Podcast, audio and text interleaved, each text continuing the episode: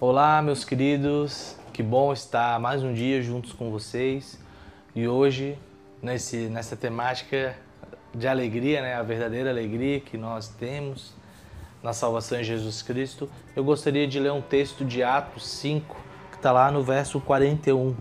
E eles, ou seja, os apóstolos, né, se retiraram do sinédrio, muito alegres por terem sido considerados dignos de sofrer afrontas por esse nome.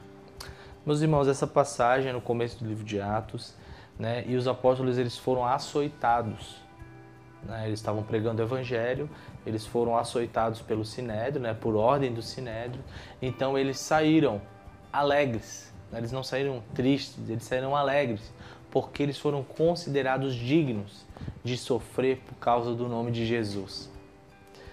Meus irmãos, hoje em dia nós não somos açoitados, né?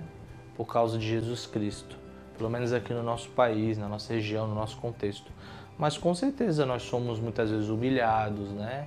É, as pessoas podem rejeitar né, a nossa presença, podemos ser alvos de chacota, né? E qual que é a nossa reação né, diante dessas coisas? Qual que é a nossa reação quando nós pregamos o Evangelho de uma maneira intencional e clara para as pessoas à nossa volta e nós não temos o resultado que nós esperamos, né?